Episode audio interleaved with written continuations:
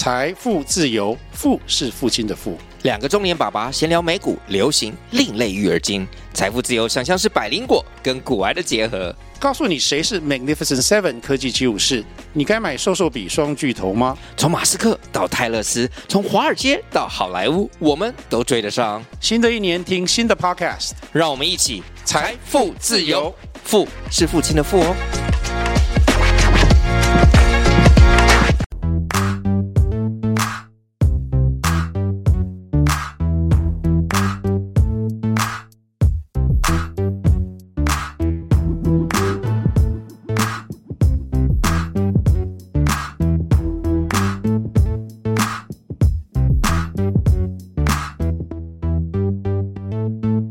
大家好，我是保险特助莱恩，欢迎收听我的频道。好，这个礼拜呢，我不知道各位距离你最近一次就是做简报的时候是什么时候。坦白说，我自从大学毕业之后，几乎没有在就是做简报，然后做那种分享会那种，或者做做报告的那种场合啊。对啊，因为之前大学毕业当兵，然后退伍之后就直接到大陆工作。然后大陆的话，其实公司原本有意要把我栽培成那种讲师啊，就是很专业的那一种产品讲师。但是我的个性就是这样，因为公司的产品有很多，但是我不可能每一项都让我体验过，然后我才把感受说出来。所以那个时候我讲出来那种产品的感觉啊，真的是超差的。讲白一点，就是照本宣科的那种，很死的讲说哦，这个 A 商品好好在哪里，优点是什么？优点是 A B C D E 这样子讲，毫无感情啊。所以后来来我的前老板就就放弃了，直接让我做事务型的工作这样。但是我记得，我永远记得有一天，就是我的主管，我们可能在吃饭聊天的时候，就聊到保险这个话题。因为我大学的时候，我就已经研究，我就已经开始在研究保险了，而且我那个时候本来就买了双十支跟三意外十支，所以保险这个商品基本上大概的那个框架我都了解。当主管诶提到这个话题的时候，我竟然就是可以那种侃侃而谈，你知道吗？然后讲出来的那种感觉，就是很有那种专业的那种味道了。对啊，然后那个主管就调侃说什么：“嗯，你讲保险比讲自己家的商品还要好。”我就后来就觉得说，嗯，我自己就是一个坦白说啊，就是学不了话术的人啊。即便我现在做保险做了两年多，但是我从来都没有学过那些新手的那种。教育训练课程那个我完全没上过，我是白纸一张，然后就进到保金。然后保金的话呢，我的主管，因为那时候我在花莲，我的主管也在花莲，所以那个时候我就问他说啊，我要怎么开始我的第一步？我的主管呢就说，把你的旧的保单拿出来，然后做那个见诊嘛，这样大那个每个业务都会做的见诊，然后再来呢。就是你提供一个更好的方案，然后 告诉客户说，你如果你的提况好，一样的保费你可以买到好几倍的保障，那或者是一样的保障可以让你省更多的钱，让数据去说话，这样子客户就会买单了。说我靠，那个哪有这么简单，对不对？对，所以我觉得最关键的一点在于说，客户从一个完全不认识你，然后到愿意给你保单见证的这个过程，我觉得这个才是最困难的。剩下来的，从愿意拿保单给我来。见诊之后，然后到后面要不要成交，其实那个模式就是固定了。关键就是在于说，一个陌生人为什么要给你保单见证，对啊，所以这个后来就是我一直在思考的一个问题，所以最后我才做了这个保险特助莱恩的一个品牌。我好像从来没有分享过我这个品牌的核心价值是什么。为什么我会提到这个呢？是因为这个礼拜四的时候，有前辈请我去跟他们的一个小小群组去做一个分享会，分享说我做网络品牌的一些心得，这样子。原本说大概抓三十分钟就好。但是他说，如果讲师要加码的话也没问题。原本我只做了十八张的 PPT，我想说这样子应该够了吧？结果讲了一个小时，我本来想说担心我讲太快讲不够，你知道吗？结果是讲太多了，这样我就想到说，哎，就是也可以跟大家分享一下，我这个品牌的核心理念是这样子。各位不知道有没有看到我的 logo？我的 logo 左边呢是一把伞嘛，然后撑着一个好像是撑着一个人，然后还有一个医疗的那个图案，这个就是代表保险，代表说你要用保保险来移转你的人身风险。再来右边呢，右边是一个股市的一个走势图，我觉得这个图片是我刻意去找的，因为它是先跌后涨，而不是稳稳的往上涨。这个我觉得是这个图，我觉得很有意义，因为我们做长期投资一定会遇到几次的大空头，但是你能不能坚持你自己的理念，然后好好的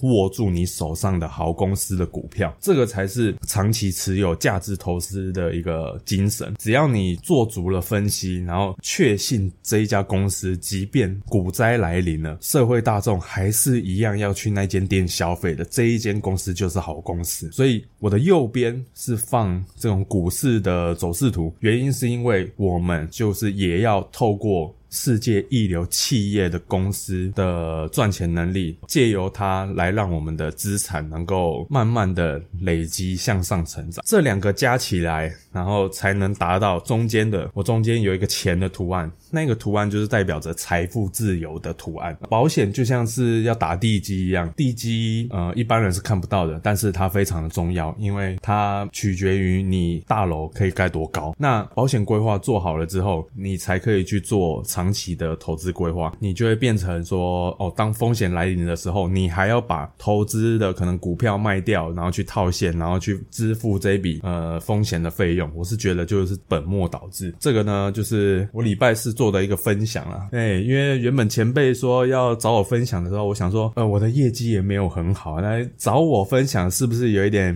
呃，就是哎不够格啊？那前辈也很客气说，那个希望没关系，就是他们喜欢。听这种跟保险无关的话题，我说好，那既然是如此的话，那我就来分享一下。不然，其实以礼拜四那一天参加的人员，每一个都是我的前辈。哎，我实我何德何能可以去教各位去呃经营保险这样子？所以这个就是我很久没有做简报了，应该表现的还可以啊。最主要是就是跟前辈们分享一下现今在经营自媒体的一些趋势，跟呃其他其他产业是怎么做自媒。媒体的，也就是就我观察来看啊，就跟大家分享，这个就是最主要这个礼拜在做的事情啊。再来，接下来这个话题呢，就是各位要小心啊。昨天还前天，我看到有人说，就是有人分享啊，同业的分享说，像我类似，例如说我买 A 保险公司，然后就你可以去注册他的网络会员，现在很方便，你只要注册了那个网络会员，其实你要在上面改保单，其实是很方便的，直接在上面改。那关键点来了，有公司乱交。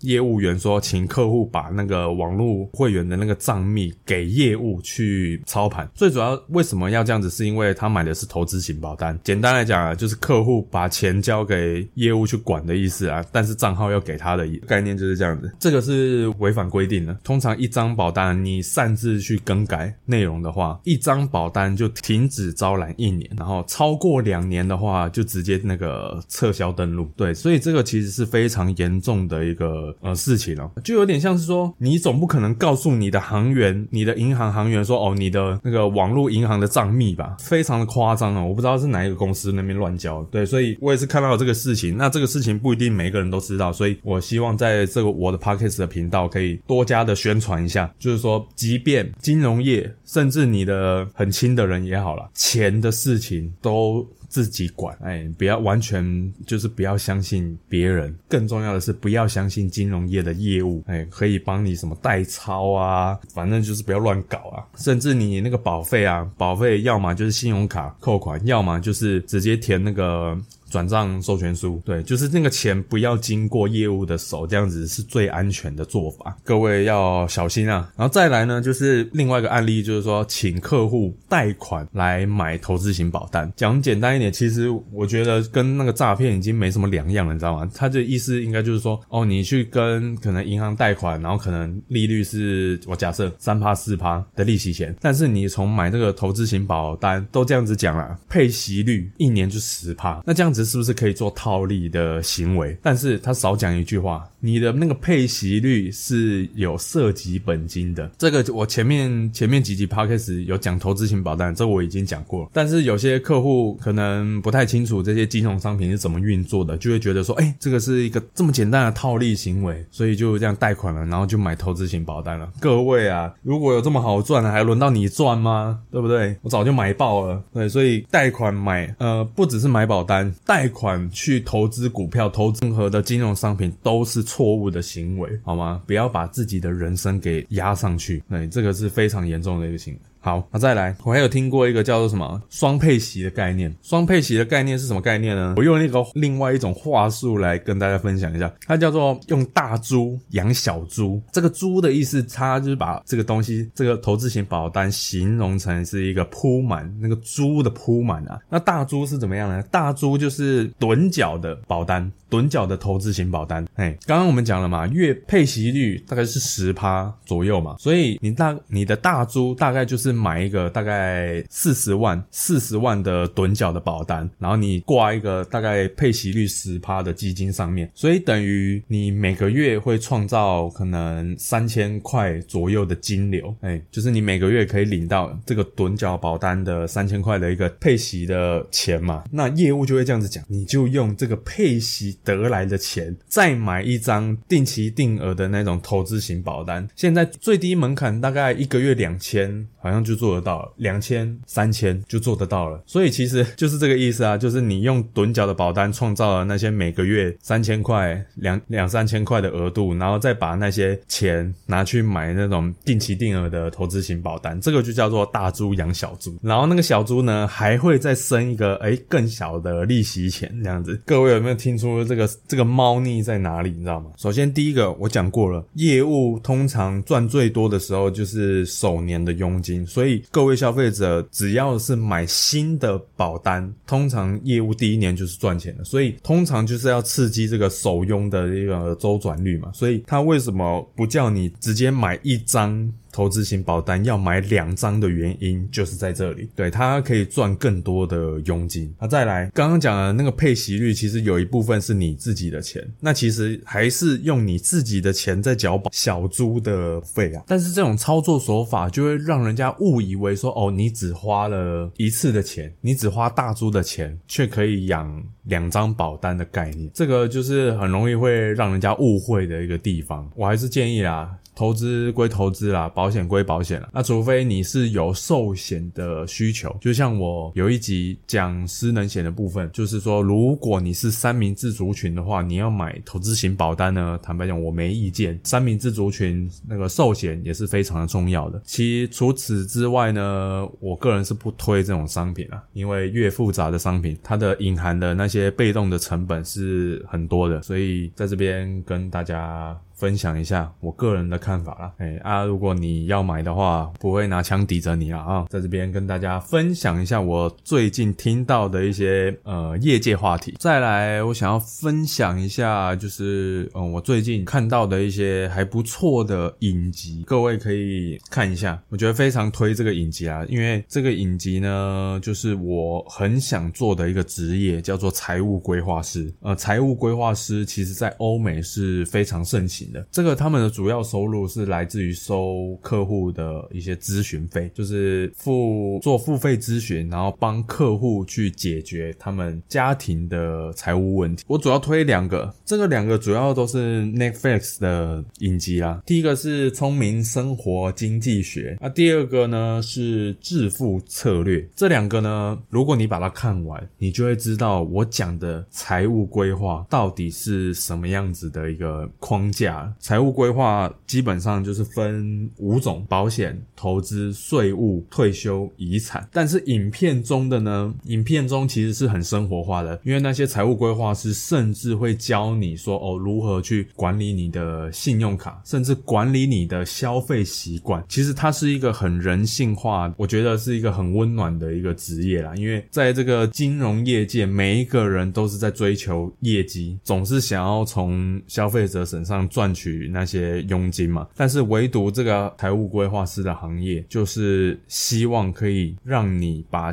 每一分钱花在刀口上。它不只是金融商品哦，它甚至是管理你的一些生活开销啊，从生活开销去分析你，哎，哪一边可以省一点啊，哪一边的钱可以存下来。对，最主要就是教你说如何把钱花在刀口上。这个其实就跟我以前学，因为我是经济系的嘛，我们经济系就是在学这种把钱花在刀口上的一个学问，这样子。这个职业我非常的喜欢，但是为什么台湾做不起来呢？是因为目前还比较没有这种付费咨询的习惯啊，大部分的人都还是喜欢当免费仔。我有发现，慢慢的已经有人已经愿意付费来买专业，看那个线上课程发展成这样子，就知道其实只要你有料，客户绝对愿意来付钱。只是说，就是哎，你到底提供了怎样的价值给客户？这个就是我我做金融业的终极目标了。这也是为什么我一直都是用财务规划的思维来跟大家分享，而不是用保险业务的逻辑来讲这个节目。这个就是这个原因。不然的话，如果如果是业务的逻辑，我肯定推爆你们啊！保险全部给我买好买满。对，所以这个两个聪明生活经济学跟致富策略呢，如果你有 Netflix 的会员的话，我非常的推这个影片。或许里面的那些就是有财务状况问题的家庭呢，可以给你一些启发。最后就是现在七月了嘛，哎，现在保险业务是十八岁就能做了。我靠，那这样子等于最就是十八岁，十八岁就可以考证照，然后就可以做这一行了。啊，坦白讲啦，我是觉得说入行的门槛真的是低到一个不行啊，你知道吗？连做一个长照的那种照服务员啊，至少也都要上一个月满满一个礼拜五天的课，然后要上满，好像要上满四个礼拜，就是一个月的时间，然后还要去实习，然后最后还要考试，过了之后你才算拿到那个照顾服务员的那个。结业证书，连这种职业都要花一个月的时间去训练的。坦白讲，那个保险业务，我讲句